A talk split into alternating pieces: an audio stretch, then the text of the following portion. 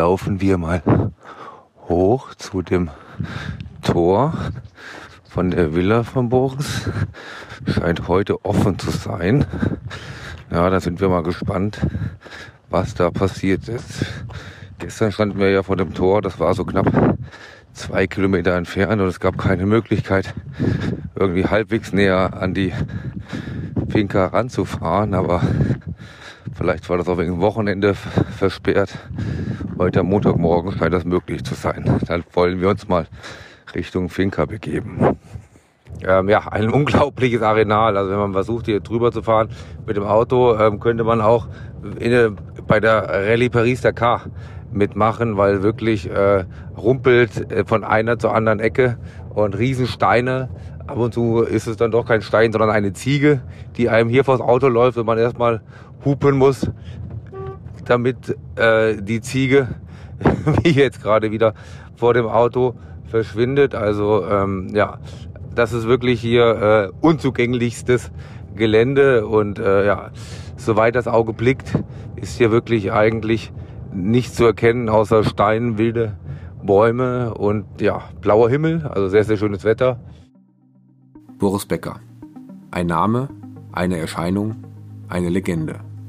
Wer die ersten drei Folgen vor diesem Podcast gehört hat, kennt die sportlichen Meisterleistungen des gebürtigen Leimeners. Den Aufstieg eines kleinen Jungen aus der badischen Provinz zum jüngsten Wimbledon-Sieger aller Zeiten. Ein Weltstar aus der Kleinstadt. Freunde, Trainer, Begleiter, Förderer haben uns erzählt, was die sportliche Einmaligkeit des heute 55-Jährigen ausgemacht hat. Wie er mit seiner aggressiven Spielweise einen völlig neuen Typ Tennisprofi geprägt hat. Und wir haben erfahren, wie ein ganzes Land Boris Becker zu Füßen lag, mitten in der Nacht aufgestanden ist, um Becker kämpfen, fluchen und siegen zu sehen. Die 80er Jahre ohne Boris Becker unvorstellbar. Er ist Teil der deutschen Popkultur auf einer Ebene mit Thomas Gottschalk oder Nena, mindestens. Nur mit dem Unterschied, dass Boris in Sydney oder New York genauso oft erkannt wird wie in München oder Hamburg. Boris die Ikone, der Held, unser Exportschlager für die gesamte Welt. Doch das ist nur die eine Seite von Boris Becker. Die positive, die mit Siegen gepflasterte. Tragödien und Abstürze gehören genauso zu seinem Leben. Und wie alles in seinem Leben sind diese extrem.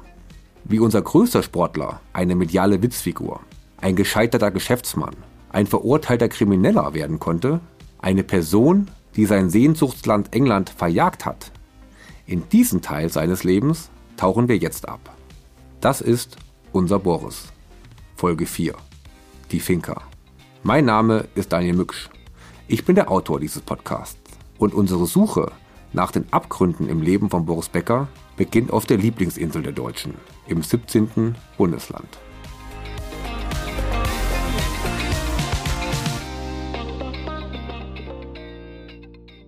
Ein herzliches Willkommen auf dem Flughafen von Palma de Mallorca. Wir möchten Sie bitten, angeschnallt sitzen zu bleiben, bis die Anschnallzeichen erloschen sind und wir unsere endgültige Parkposition erreicht haben. Wohl kaum ein Investment ist uns Deutschen so bekannt wie seine Finca auf Mallorca. Noch als aktiver Tennisspieler kauft er das 245.000 Quadratmeter große Areal im Nordosten der Baleareninsel. 245.000 Quadratmeter. Jeder Mieter und erst recht jeder Hauseigentümer muss bei dieser Größe zweimal hinhören. Das ist eine Größe, bei der jede Vorstellung für ein Grundstück schwindet. Und diese unvorstellbaren Ausmaße werden Boris noch vor große Probleme stellen. Doch erstmal kämpfe ich mich mit dem Mietauto über die Insel. Kämpfen? Ja, es ist ein Kampf. Am Anfang noch nicht. Da liegt eine zweispurige Autobahn vor mir. Doch je mehr ich mich dem Ziel in der Nähe des Örtchen Arthas nähere, desto mehr Kampf wird es. Aus der Autobahn wird eine schmale Landstraße. Ein Kreisel folgt auf den nächsten. Über eine Stunde bin ich jetzt bereits vom Flughafen Palma aus unterwegs. Und von der Boris-Finca noch keine Spur. Schon bevor ich auf Mallorca in Sachen Finca unterwegs bin, habe ich das Gefühl, diese Finca steht für den gescheiterten Geschäftsmann Boris Becker. In den letzten Jahren habe ich mich immer mal wieder journalistisch mit der Finca beschäftigt. Doch für diesen Podcast reicht es mir nicht, nur an der Oberfläche zu kratzen. Ich will die Schlagzeilen wirklich verstehen die diese Finca in den letzten Jahren, ja Jahrzehnten produziert hat. Und schnell wird mir klar, die Finca ist nicht nur ein Symbol für Beckers Absturz. Sie ist ein entscheidendes Puzzlestück in diesem Drama ohne Happy End. Der Geschäftsmann Boris Becker glaubt, immer und überall nach seinen eigenen Regeln spielen zu können. Auf Mallorca kann er aber niemandem das Spiel seinem Gegenüber so aufzwingen, wie er es als Tennisspieler konnte. So ist es im Vorfeld immer wieder von Mallorca-Insidern zu hören. Öffentlich wollen sie lieber nicht in Erscheinung treten. Der Fall Becker hat auf der Insel in vielen Ecken verbrannte Erde hinterlassen. Dabei fängt alles recht harmlos an. Becker will aus dem wenig schmucken Grundstück eine Finca im orientalischen Stil machen. Dafür reichen allerdings nicht zwei, drei Pinselstriche. Dafür muss grundlegend renoviert werden. Es bleibt kein Stein auf dem anderen. Kein großes Problem der 90er. Als Tennisspieler fließen noch einige Preisgelder, wenn auch nicht mehr so üppig wie zu seiner Glanzzeit. Aber es fließt. Und auch Werbeverträge wie zum Beispiel Mercedes generieren Einnahmen. Zu dieser Zeit ist auch sein legendärer Werbespot mit AOL in aller Munde. Bin ich da schon drin oder was? Diese Frage aus dem TV-Spot wird im deutschen Sprachgebrauch fast so populär wie Bäcker Hecht und Bäcker Faust aus seiner Zeit auf dem Platz. Ehrlich, ich verstehe absolut null von Technik. Jetzt hat schon meine Frau gesagt, wir müssen endlich ins Internet. Dabei bin ich doch gar kein Techie. Bin ich da schon drin oder was? Ich bin drin. Das ist ja einfach. Angeblich zahlt der US-Konzern Becker für die etwas skurrilen Boris-Auftritte knapp 20 Millionen Euro. Dafür lässt sich schon der ein oder andere Marrakesch-Moment auf Mallorca aus dem Boden stampfen. Becker träumt vom Familiensitz. Hier sollen die Türen für sein Patchwork-Leben für jedes noch so verstreute Familienmitglied 365 Tage im Jahr offen stehen. Von seiner ersten Frau Barbara trennt er sich Anfang der 2000er.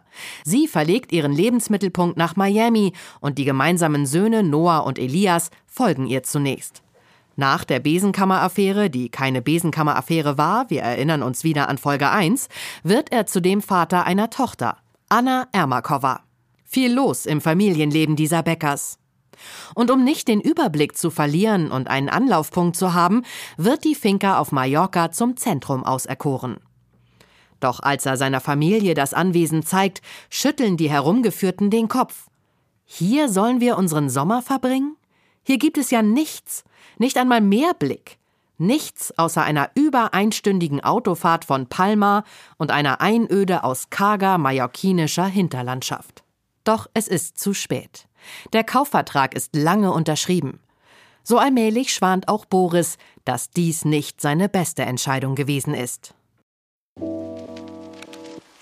Da kommt mir eine Geschichte in den Kopf, die mir Günter Bosch auf der Terrasse des LTCC Berlin erzählt hat. Er erinnert sich noch ganz genau daran, wie das Ehepaar Babs und Boris in ein neues Hochhaus von Monte Carlo ein mondänes Apartment im 14. Stock gekauft hat. Mit bestem Blick auf den Yachthafen mit nur dem besten Mobiliar und aufwendiger Architektur. Als endlich alles fertig ist, Babs und Boris das neue Zuhause besichtigen und ihren Blick vom Balkon über den Hafen schweifen lassen, fällt Barbara Becker auf, dass ihre Höhenangst doch schlimmer ist als erhofft. Hier kann und will sie nicht einziehen. Das Apartment wird in Windeseile und mit ordentlichem Verlust wieder abgestoßen. Man entscheidet sich für ein Apartment im Erdgeschoss. Ohne Weitblick, dafür aber auch ohne Höhenangst. Umgerechnet eine Million Euro zahlt Boris 1997 für das Anwesen. Ein guter Deal, sofern man sich an bestimmte Regeln auf der Insel hält, sagt Immobilienmakler Kai Dost, der mit der Finca, aber vor allem mit Mallorca als genereller Immobilienstandort bestens vertraut ist. Und Boris hat so ziemlich alles falsch gemacht, was ein externer Investor auf der stolzen Insel falsch machen kann. Ja, es gab wohl Meinungen, dass äh, dadurch, dass es das Haus von Boris Becker ist, dass das den Wert steigern würde. Aber ich glaube, ein Mensch, der ein Haus kauft, äh, der selber ja erfolgreich in seinem Leben ist, dem ist das egal, ob er ein Haus von Boris Becker kauft oder nicht. Und wenn er das Haus von Boris Becker kauft, dann zahlt er vielleicht 5 oder 10 Prozent mehr dafür, aber nicht das Dreifache. Also das ist, äh, da ist, ich sag mal, überschätzen wir den Wert von Boris Becker ein bisschen, den sentimentalen Wert. Aber das war die Idee. Die Idee war, nein, du bist Boris Becker, dein Haus ist viel mehr wert als äh, ein normales Haus. Ich treffe mich mit Kai Dost in einem kleinen Frühstückscafé in der Altstadt von Palma. Mit der Bedienung quatscht Dost, der aus Hamburg stammt, auf Mallorquin. Seit über 30 Jahren lebt er auf der Insel. Einst hat ihn die Liebe hierher verschlagen. Er arbeitet mit Matthias Kühn zusammen, dem schillernden Immobilienmakler der ersten Stunde auf der Insel. Kühn wird auch beauftragt, die Bäckerfinker zu vermakeln. Daher bekommt Dost viel mit. Mit Kühn zerstreitet er sich jedoch heftig, macht sich selbstständig und ist inzwischen mit seiner eigenen Firma in der Immobilienentwicklung äußerst erfolgreich auf der Insel. Die Gegend, in der Boris seine Finca gefunden hat, schätzt Dost so ein. Also das ist eine Gegend, da würde ich hingehen, wenn ich unter, nicht untertauchen möchte, aber wenn ich allein gelassen werden möchte. Wenn mich meine Nachbarn nicht kennen sollen, was natürlich in einem Fall wie Boris Becker nicht ganz einfach ist, aber dann suche ich halt ein großes Grundstück. Das finde ich in dieser Gegend, das finde ich in den anderen Gegenden nicht so. Hinzu kommt Ärger mit den Behörden. Das Areal war ursprünglich vier Parzellen. Auf jedem Teilstück hätte er ein Haus mit 500 Quadratmetern Wohnfläche bauen können. Becker wollte aber nur ein Haus. Das allerdings soll größer ausfallen, knapp 1000 Quadratmeter. Die für ihn zuständige Gemeinde Ata ändert dafür ihre Raumordnungspläne. Doch der Inselrat muss ebenfalls zustimmen und stellt sich quer. Ähm, die Balearenregierung geht seit vielen Jahren verstärkt und immer verstärkter gegen Illegalitäten vor. Und das Normale ist, dass ich auf Mallorca irgendetwas Illegales an meinem Haus habe. Das ist der Normalfall. Und gerade im ländlichen Bereich, wo nicht kontrolliert worden ist, gibt es sehr viele Illegalitäten. Und das Problem heutzutage ist, dass ich Früher konnte ich legalisieren, wenn Sachen älter waren als acht Jahre. Man wartet einfach auf die Verjährung. So ging es früher. Nach acht Jahren konnte man das, dann gab es eine Art Bestandsschutz und dann durfte man es erhalten. Heutzutage ist es so, wenn ich dann aber ein Fenster wechseln möchte oder ein Bad neu fließen möchte, dann brauche ich eine Baugenehmigung, eine kleine Baugenehmigung. Und die bekomme ich nicht, wenn das Haus irgendeinen illegalen Teil hat. Und das war früher nicht so. Man muss vergleichen, was steht im, äh, in, in der Gemeinde in den, in den Plänen und wie ist das Haus tatsächlich gebaut. Den Vergleich muss man machen. Im ländlichen Bereich, glaube ich, ist, das, ist die Höhe nicht unbedingt das, das Thema, sondern mehr die Fläche, die bebaut worden ist.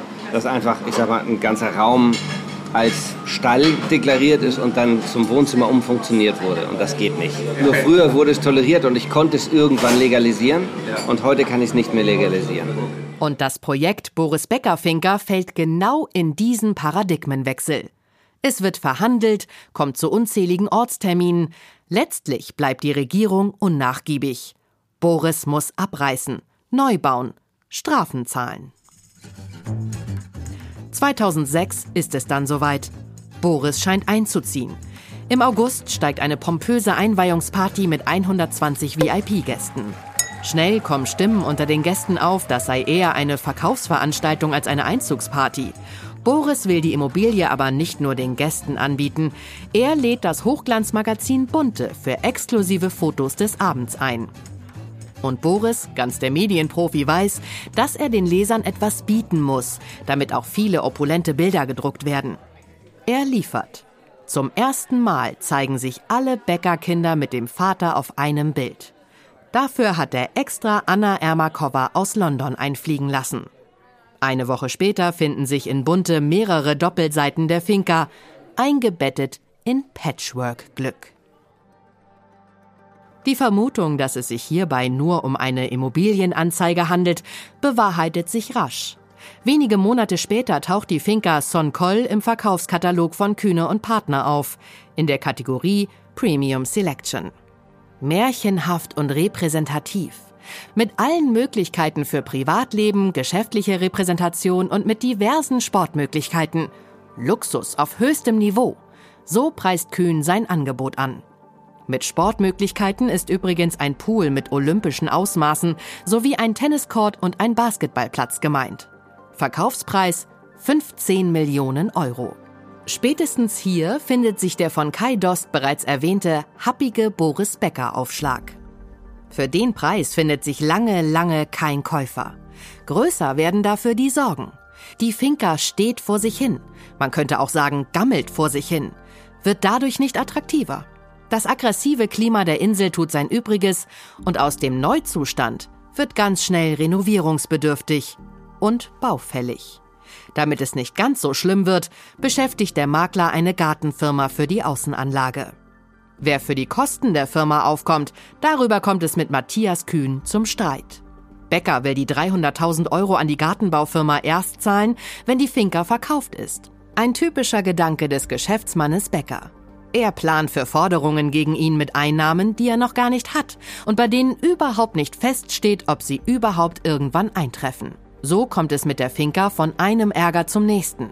Gerichtstermine, Zwangsversteigerungstermine, kurzfristige Bürgschaften, die die Zwangsversteigerung stoppen, neue Zwangsversteigerungstermine, neue Forderungen für die Instandhaltung und täglich grüßt das Finca-Murmeltier auf Mallorca. Es gibt aber den Moment, mit dem sich scheinbar alles lösen lässt. Diese Geschichte, die man sich auf Mallorca erzählt, geht so. Ein russischer Oligarch hat Interesse an der Bäcker-Finca. Er ist großer Fan des Deutschen und sucht eine Immobilie mit großem Grundstück auf Mallorca. Das passt und die Bäckerseite frohlockt. Schließlich ist ein solcher Fankauf eher selten, wie Kai Dostja erklärt hat. Der Russe will nicht die ganzen 15 Millionen Euro zahlen, aber etwas mehr als 10 Millionen. Auch das scheint okay. Man hat im Bäckerlager mit noch weniger gerechnet. Einzige Bedingung des Interessenten aus Russland? Boris soll bei der Unterschrift auf der Finca persönlich mit ihm vor Ort sein. Soweit, so gut. Makler und Interessent warten am Flughafen Palma. Die Limousine steht bereit für den Ausflug in den Nordosten der Insel. Nur einer trudelt nicht ein. Boris Becker. Aus Berlin soll er einfliegen. Eine Stunde nach der Landung immer noch kein Zeichen von Boris. Nach zahlreichen Anrufen geht der endlich an sein Handy. Er schaffe es heute doch nicht, ihm sei etwas dazwischen gekommen. Aber das würde man ja auch ohne ihn hinbekommen. Den Vertrag dann bitte an seinen Anwalt schicken. Danke, das war's, sagt der Interessent aus Russland, und die Finca findet schon wieder keinen neuen Besitzer. Was das alles mit dem großen Ganzen im Leben von Boris Becker zu tun hat? Kann man die Finca nicht einfach als zwar kostspieliges, aber letztlich nur unglückliches Kapitel in seinem Leben abtun? Nein, denn ohne diese Finca wäre Boris Becker mit hoher Wahrscheinlichkeit nicht im Gefängnis gelandet. Son Koll bringt so viel ins Rollen, dass der Leimener mit dieser Lawine untergeht. Nicht für den Kauf der Finca, sondern für die Baumaßnahmen auf dem Gelände nimmt Boris einen Millionenkredit bei einer englischen Privatbank auf. Da sich aber kein Käufer findet und im Gegenteil die Kosten für Gartenarbeiten und Instandhaltung immer höher werden, muss noch ein Kredit her. Allein schon um eine tatsächliche Zwangsversteigerung zu verhindern. Ein englischer Milliardär, John Caldwell, leiht ihm 1,2 Millionen Pfund. Zu einem kräftigen Zinssatz, nämlich 25 Prozent. Er lässt sich ins Grundbuch mit einer Hypothek eintragen. Später verkauft Caldwell die Hypothek an die Bank weiter, bei der sich Becker den ursprünglichen Kredit besorgt hat. Diese Bank kennt kein Pardon und fordert die Zahlungsrückstände von Boris ein. Immer wieder. Als nichts passiert, zieht die Bank in London vors Insolvenzgericht. Nach den jahrelangen Gerüchten und Dementis von Boris gibt es nun ein offizielles Verfahren. Das schreckt zahlreiche andere Gläubiger auf. Huch, wenn der wirklich insolvent ist, was passiert dann mit meinem Geld? Da muss ich aber schnell aktiv werden. So trudelt Forderung um Forderung am Londoner Insolvenzgericht ein was womöglich nie passiert wäre, wenn Boris den Gärtner direkt bezahlt hätte oder seinem russischen Fan bei der Kaufvertragsunterzeichnung persönlich auf Mallorca den Stift gereicht hätte. Jetzt sind wir auf dem Weg zur Finca von Boris, haben gerade das kleine Örtchen Arta hinter uns gelassen im Nordosten von Mallorca. Ein kleiner schöner Ort mit einer schönen Burg oben drauf, an der ich rechts vorbeigefahren bin auch alle so ungefähr 10 Kilometer entfernt von Calaratiada. Und jetzt fahren wir hier auf einer Landstraße, ähm, relativ eng, wo man mit dem Mietauto ein wenig aufpassen muss, dass man nicht in der Kurve von der Straße abkommt. Und es ist nicht mehr weit. Das Navi sagt 3,3 Kilometer, noch gut 8 Minuten. Dann sollten wir bei der Finca von Boris angekommen sein die so viele Schlagzeilen gemacht hat, die ein bisschen sinnbildlich auch natürlich war für seine Pechsträhne im geschäftlichen Leben. Dann werde ich mir gleich mal persönlich ein Bild machen können, wo diese sagenumwogene Finca auf Mallorca sich genau befindet und was sie so einen Eindruck auf mich macht. Ja, also hier kann man jetzt wirklich langsam nur von Glück sprechen, dass der freundliche Mietwagenverkäufer, der Mietwagen-Agent mir am Flughafen einen Offroader abgegradet hat, obwohl ich eigentlich die kleinste Klasse gebucht hatte. Denn wenn man jetzt hier reinfährt, um sich der Finker zu nähern, ist es doch wirklich ein Holper, die Polter. Und man kommt sich eher vor, als würde man an einer Rallye teilnehmen, als dass man jetzt gleich an einer womöglich feudalen Adresse oder einer pompösen Finker sich befinden könnte. Also gepflastert ist hier nichts mehr. Reiner Schotterweg nur noch und auch große Steine auf beiden Seiten. Also dass man wirklich aufpassen muss, dass man nicht hier noch auf einmal mit einem Platten irgendwo stehen bleibt. Große Tore links und rechts sieht man die ein oder andere Finker auch. Viele Bäume sieht man links und rechts. Also viel Natur. Viel Natur, die einen hier willkommen heißt. So, also jetzt stehe ich hier vor einem großen Tor. Da ist schon mal gar kein Weiterkommen. Ähm, das scheint mir noch etwas davor zu sein, vor, bevor es ähm, dann auf das Gelände geht. Aber man kann jetzt schon sehen, dass das Grundstück absolut riesig ist. Also da hat, hier hat man wirklich ähm, Zoll, ein, ein, ein Zaun, soweit man gucken kann und auch so hoch, soweit man gucken kann. Also ähm, Bäume, die den Blick hinein versperren und ein Tor, das geregelt ist, wo ab und zu noch ein paar Bauarbeiter, glaube ich, sind das, äh, hineinfahren und immer wieder darauf achten, dass anscheinend keine unbefugten Besucher sich auf das Grundstück begeben. So, hier gibt es jetzt, glaube ich, erstmal kein Weiterkommen. Die Tore sind zu. Ich glaube, da muss man morgen nochmal vorbeischauen und gucken, ob da jemand einem weiterhelfen kann. So, jetzt laufen wir mal hoch zu dem Tor von der Villa von Boris. Scheint heute offen zu sein. Jetzt sind wir hier vor der Sonkon Villa, ehemals Boris Becker Villa. Ein großes Schloss vor der roten Tür. Der Name Sonkoll noch gut zu erkennen. Aber man kann schon auch erkennen beim Blick in die Villa, dass nichts, beim Blick auf die Finker, dass hier noch nichts wieder großartig fertig ist, sondern dass gerade hier großartig renoviert wird und anscheinend für einen nächsten Besitzer, für einen nächsten Mieter alles, alles vorbereitet wird. Es ist auf jeden Fall überall sehr gesichert, also dass irgendwelche Hausbesetzer hier wieder ihren Weg reinfinden könnten, scheint ausgeschlossen zu sein. Also neben dem Tor gibt es eine Mauer, die zwar schon ein bisschen eingefallen ist, aber davor hat man einen Drahtzaun platziert, so ungefähr zwei Meter hoch. Also dass man da, glaube ich, sicher gehen will, dass sich hier niemand mehr großartig, unfreiwillig, un ungewollt Zutritt verschaffen kann. Wir wollen uns jetzt natürlich hier auch nicht ungefragt Zutritt verschaffen und auf die äh, auf die Finker gehen, ohne dass man uns das Tor aufmacht. Ähm, aber alles, was man hier vorne erkennen kann, äh, deckt sich mit dem, was uns doch einige hier auf der Insel immer wieder gesagt haben, dass die Finca sich gerade in einer Renovierungsphase befindet, dass die Bank, äh, ironischerweise die Bank, äh, bei der Boris sich den Kredit direkt geholt hat und damit hauptverantwortlich ist dafür, dass er im Gefängnis gelandet ist, dass eben diese Bank gerade dabei ist, die Immobilie, das ganze Areal zu renovieren und dann vielleicht doch noch ein Geschäft mit dieser Finca, mit der Finca Sonkoll machen kann. Aber äh, in den nächsten Monaten, ja, vielleicht sogar Jahren, kann man sich, wenn man davor steht, schon vorstellen, dass hier vielleicht wieder mal was Vorzeigbares entsteht und hier man auch wieder äh, jemand einziehen kann. Ne? Die Zeit hier auf Mallorca ist schon wieder zu Ende.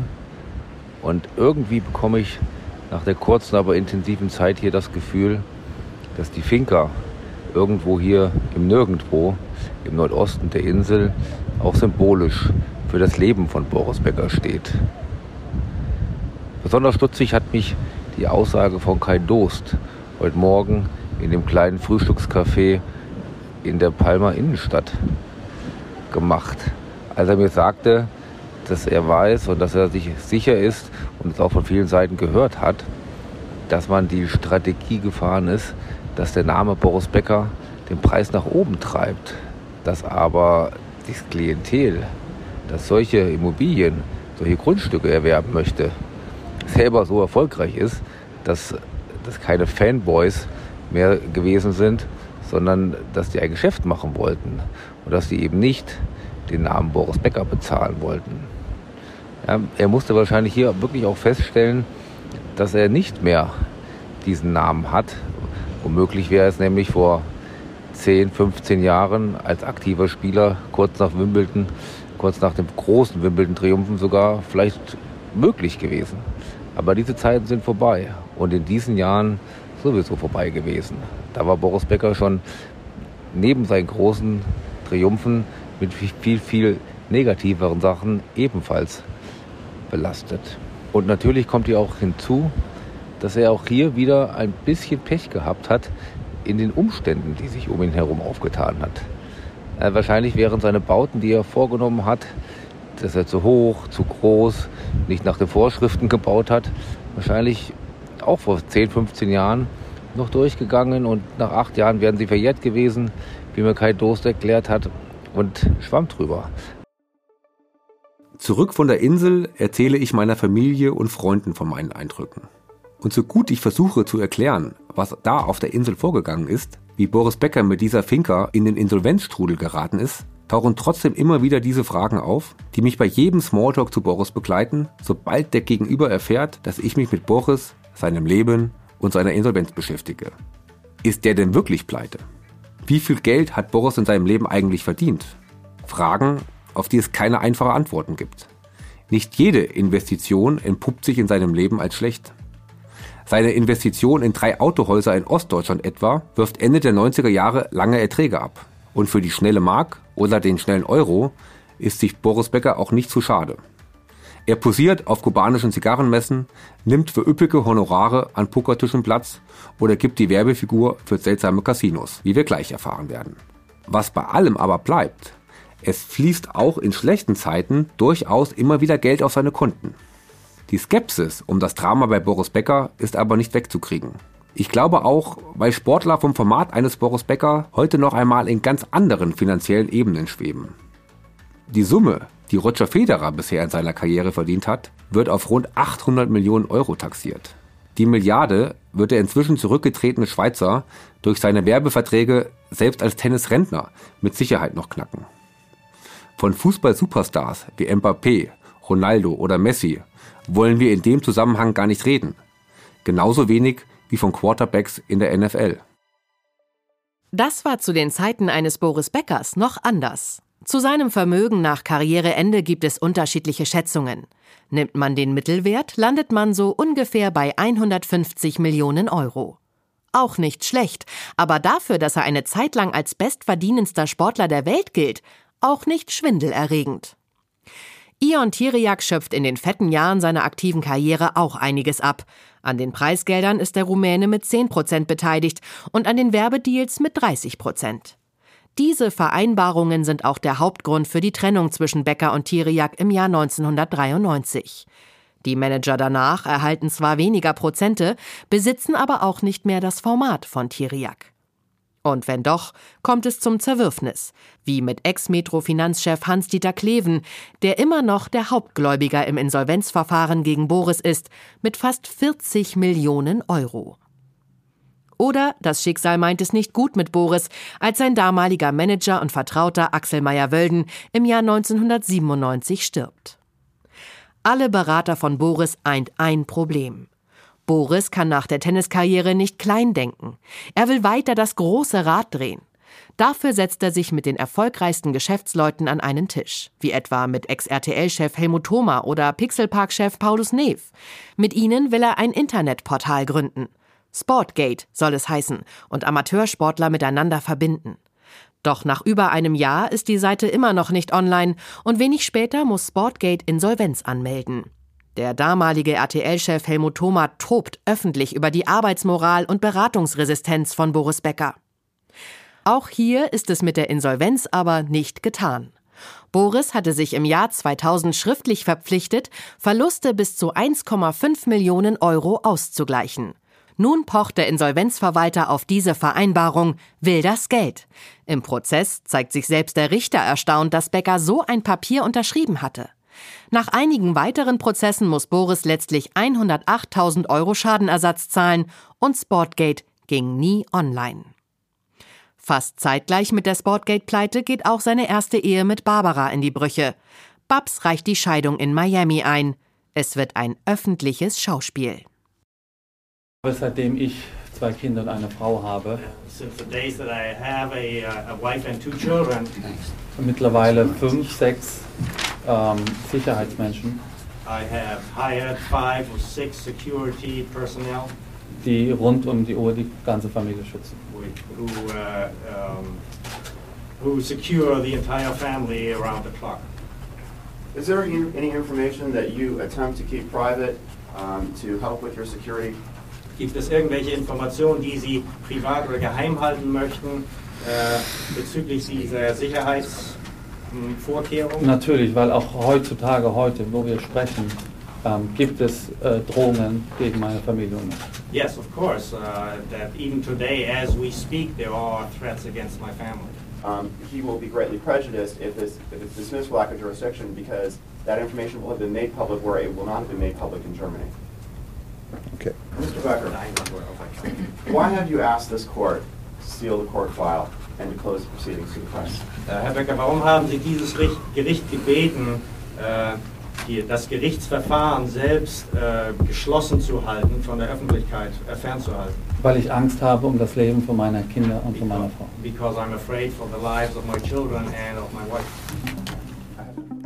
Der Versuch, die Öffentlichkeit vom Prozess auszuschließen, scheitert, genauso wie der Versuch zuvor, die Verhandlung gar nicht in Miami stattfinden zu lassen, sondern in Deutschland. Nun muss Boris vor Live-Kameras Fragen zu seinen Werbeverträgen, seinen nächtlichen Aktivitäten und dem Familienleben beantworten. Der Himmel für den deutschen Boulevard.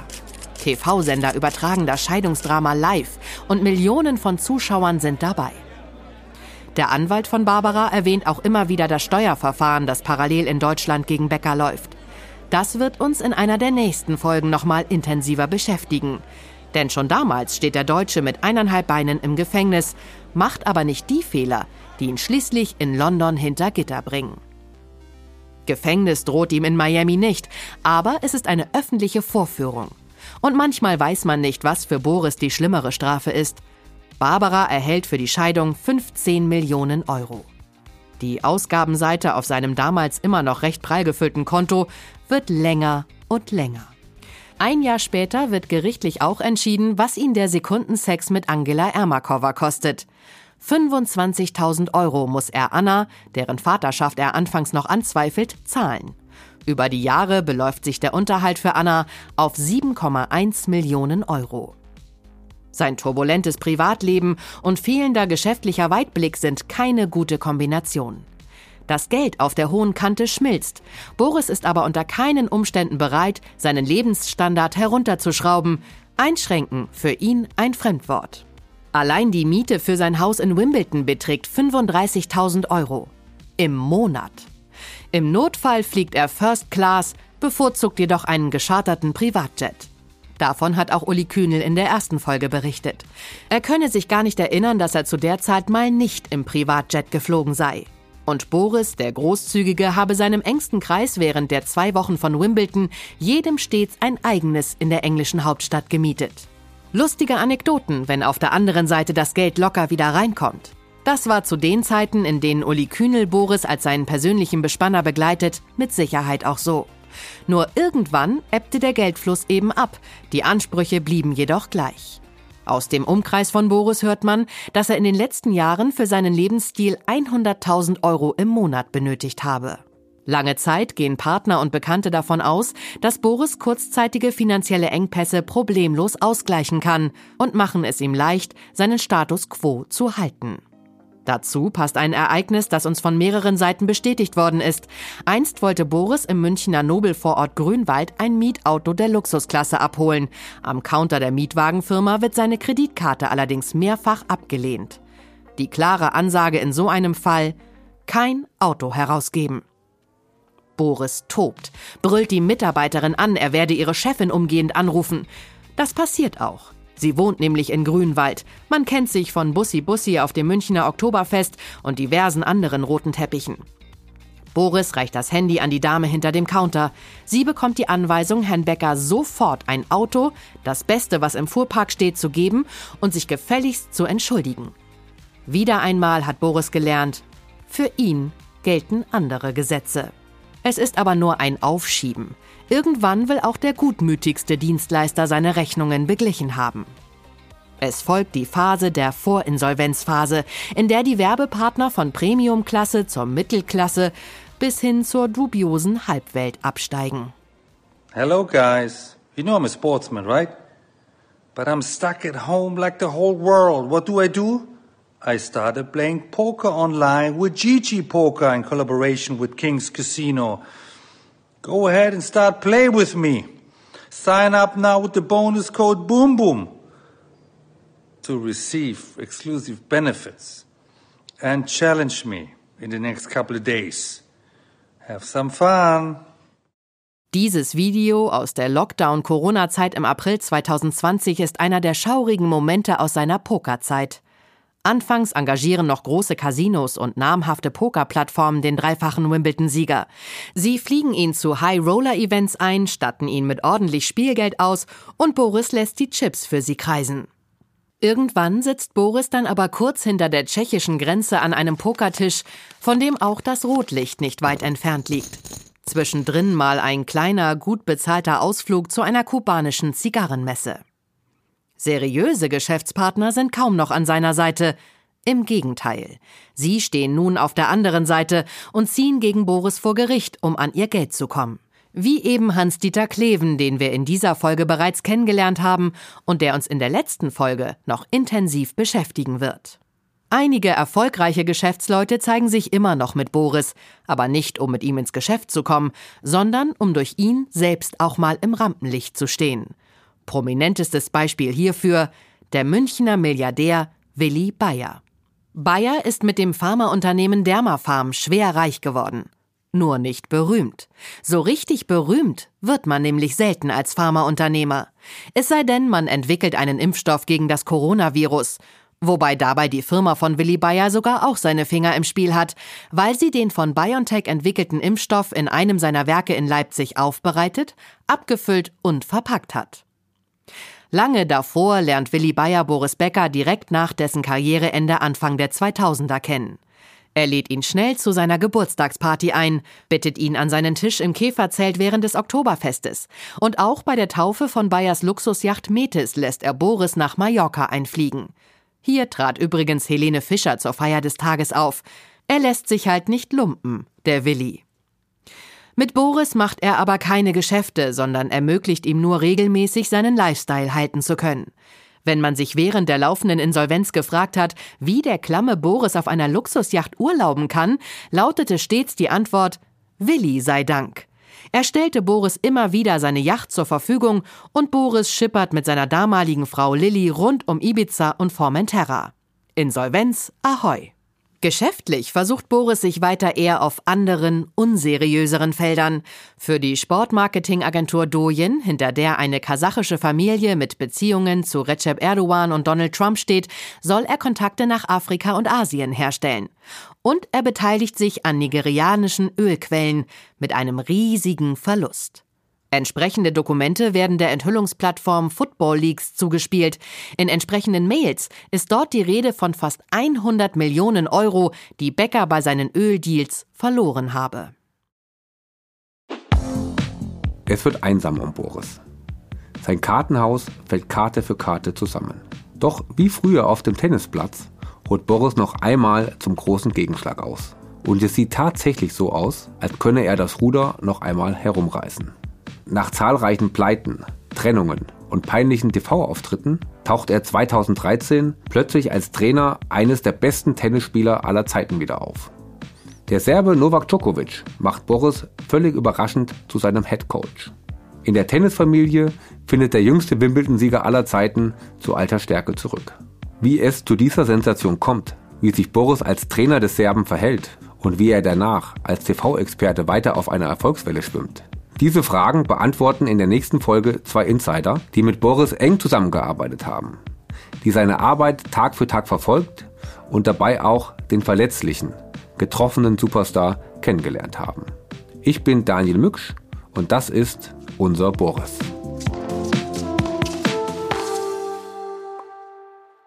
Wenn euch unser Boris gefallen hat und ihr keine Folge mehr verpassen wollt, dann freuen wir uns, wenn ihr den Podcast abonniert, bewertet und weiterempfehlt. Unser Boris ist eine Produktion von Podstars bei OMR. Autor Daniel Mücksch. Redaktion Tim Sohr. Projektmanagement Julia Hüter. Content und Konzeptmanagement Feline Heck. Sprecherin Sarah Vogel. Postproduktion und Sounddesign Martin Juric und Pascal Zisch. Jingle-Komposition Florian Damm. Coverdesign Simon Barth. Videoproduktion Leopold Schäfer. Und Executive Producers Konstantin Buhr und Vincent Kittmann.